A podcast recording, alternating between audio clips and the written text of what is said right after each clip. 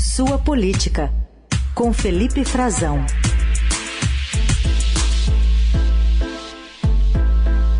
Tudo bem, Frazão? Bom dia, bem-vindo. Oi, Carol, bom dia para você, uma excelente terça-feira, bom dia aos nossos ouvintes, bom dia, Heisen. Bom dia.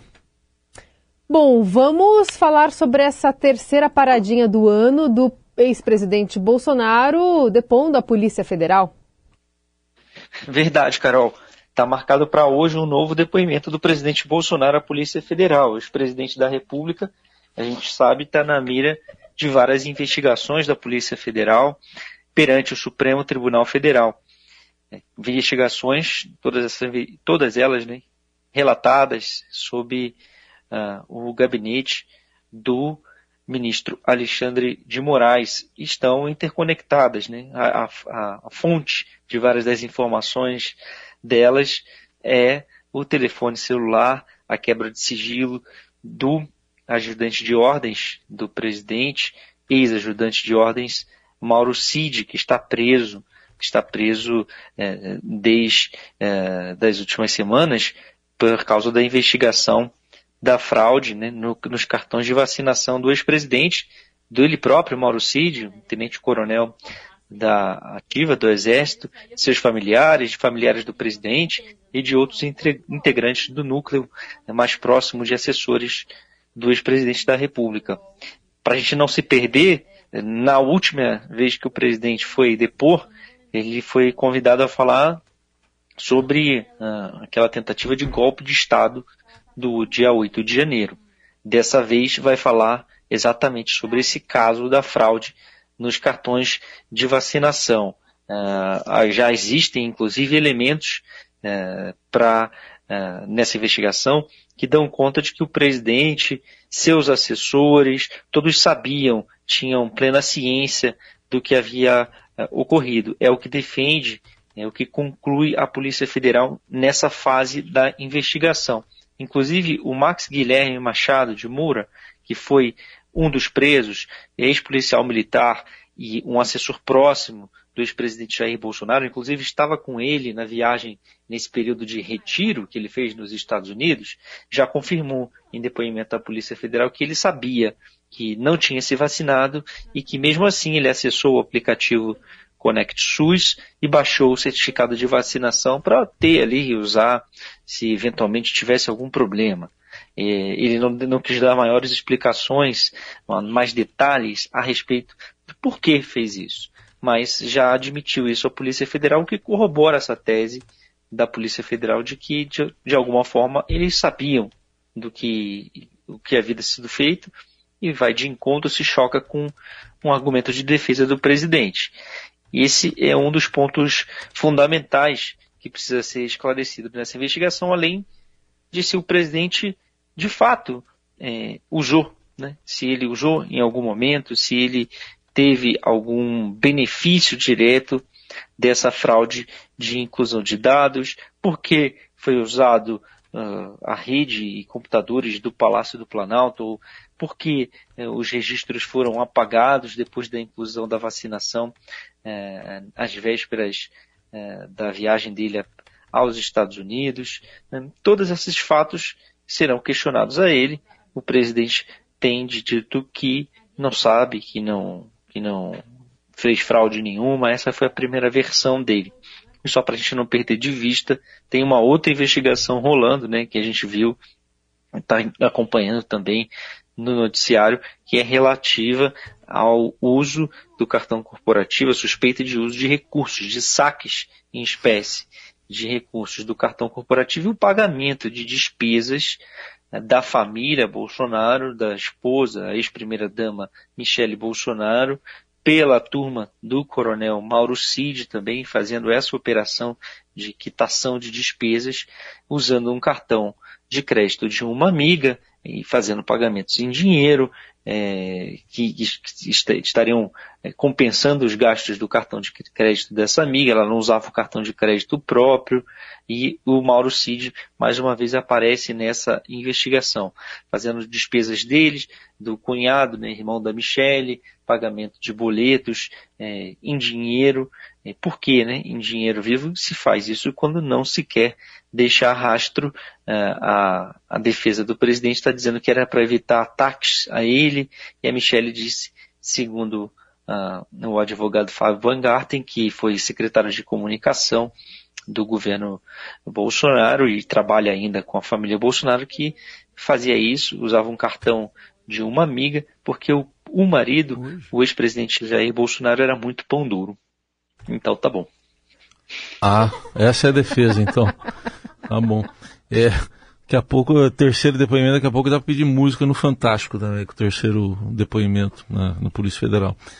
Mas vamos falar uh, o, o, pão duro com, com leite condensado, é bom lembrar, né? Pão duro com leite é, condensado, é, que é o que ele gostava. Gosta. Pão, do, pão dormido, né? Pão dormido. Pão, dormido, pão, pão, amanhecido também se fala, né? Não sei como é, é que é. São Paulo se fala esse pão amanhecido, né, Carol? Acho que, acho que é isso. Bom, vamos falar do, do ex-prefeito de São Paulo, Gilberto Kassab, secretário hoje aqui no governo paulista, e falou com o Gustavo Cortes aqui no Estadão é, ele está de olho em duas eleições já, 24 e 26? Ah, em todas ao mesmo tempo, né? Está de olho, é, não poderia ser diferente, é, é um, um, articulador político que tem destaque nos bastidores da política nacional, ocupa um cargo em São Paulo é, e é um grande conselheiro, né, um grande artífice é, dessa candidatura do Tarcísio. Foi ao governo de São Paulo, vitoriosa, uma vitória surpreendente, uma vitória é, com muita força política, que se coloca, é claro, como um player, né? Um, uma pessoa que vai ditar os rumos da política nacional com capacidade de influenciar. É, o Kassab pode é, influenciar os rumos da candidatura ou não do Tarcísio em 2020 e 26. O que ele fala? Ele está defendendo, está lembrando bem de dois exemplos anteriores, né? De governadores de São Paulo que se frustraram na tentativa de sair direto de um primeiro mandato para disputar a presidência da República. Ele fala do Serra, José Serra, do ex-governador, e do João Dória, do ex-governador João Dória. Os dois fracassaram nesse projeto, não conseguiram ter sucesso é, teve, tiveram derrotas, reveses políticos, e é o que ele quer evitar.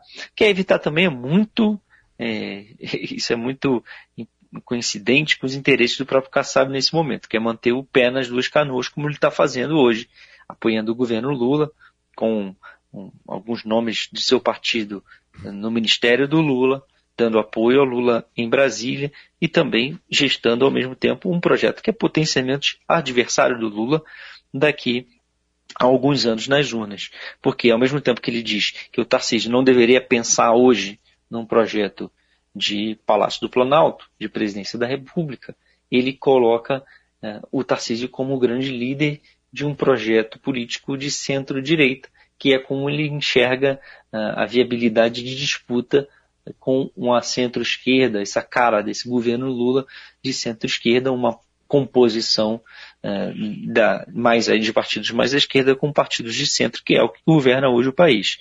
E uh, ele acha que esse seria seriam os, os, dois grandes projetos que vão ditar os rumos da política brasileira nos próximos anos. Coloca o Tarcísio como líder desse bloco, mas diz, olha, por enquanto não, né? Vamos pensar no, no governo de São Paulo, é mais seguro para ele, é melhor ele se reeleger e pensar em oito anos.